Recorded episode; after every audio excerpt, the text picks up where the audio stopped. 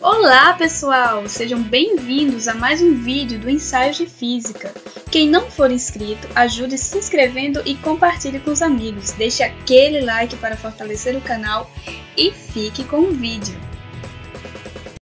Fala, amantes da física, tudo bem com vocês? Espero que sim. Pessoal, imagine o seguinte: lá está você fazendo uma atividade da escola com bastante entusiasmo e de repente a ponta simplesmente quebra.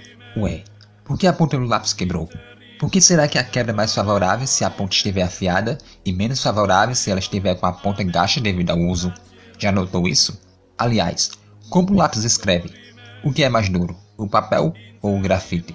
Mas antes, vamos ao surgimento do lápis. O lápis moderno apareceu no século XVI, depois da descoberta das primeiras jazidas de grafite na Inglaterra. O lápis é feito de um material especial que faz com que o grafite se desprenda à medida que se escreve. Inicialmente, as barras de grafite eram cortadas em pedaços e embrulhadas em cordões ou em pele de ovelhas. Depois, o grafite passou a ser colocado dentro de pequenas ripes de madeira, cujo formato final era moldado manualmente. No século XVII, carpinteiros da cidade alemã de Nuremberg começaram a produzir o lápis, cujo monopólio foi desfeito no século seguinte por oficinas familiares como a de Casper Faber, que foi o fundador da conhecida empresa Faber-Castell. Voltando ao assunto, o simples ato de escrever precisa que você faça uma força. Para desenhar ou escrever é necessário esfregar o lápis no papel. É o atrito que permite que a escrita aconteça. Ao escrever com o lápis com a ponta afiada inclinada em relação ao papel, você está forçando a ponta do lápis para baixo. Quando essa força for maior do que a resistência do material, o grafite do lápis se quebra. O curioso é que quando a ponta do lápis está gasta, é bem mais difícil quebrar o lápis. Já notou?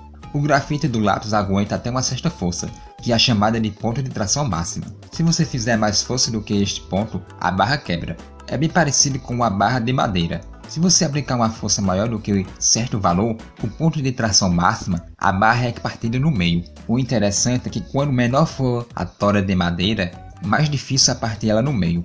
Isso acontece porque o ponto de tração máxima diminui com o tamanho da barra.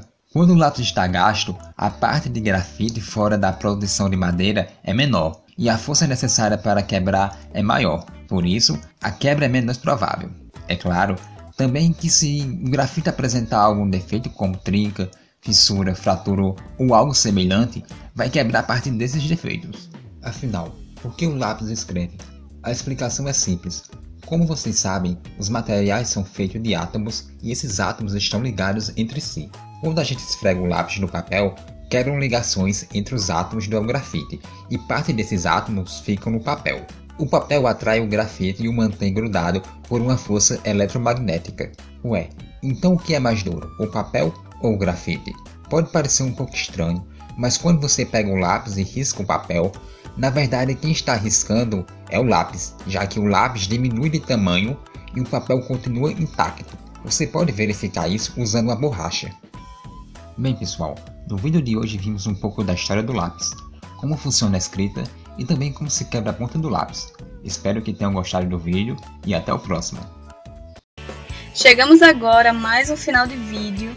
Não se esqueça de dar o like, compartilhar e se inscrever no canal. Nos acompanhe também no nosso Instagram Ensaios de Física.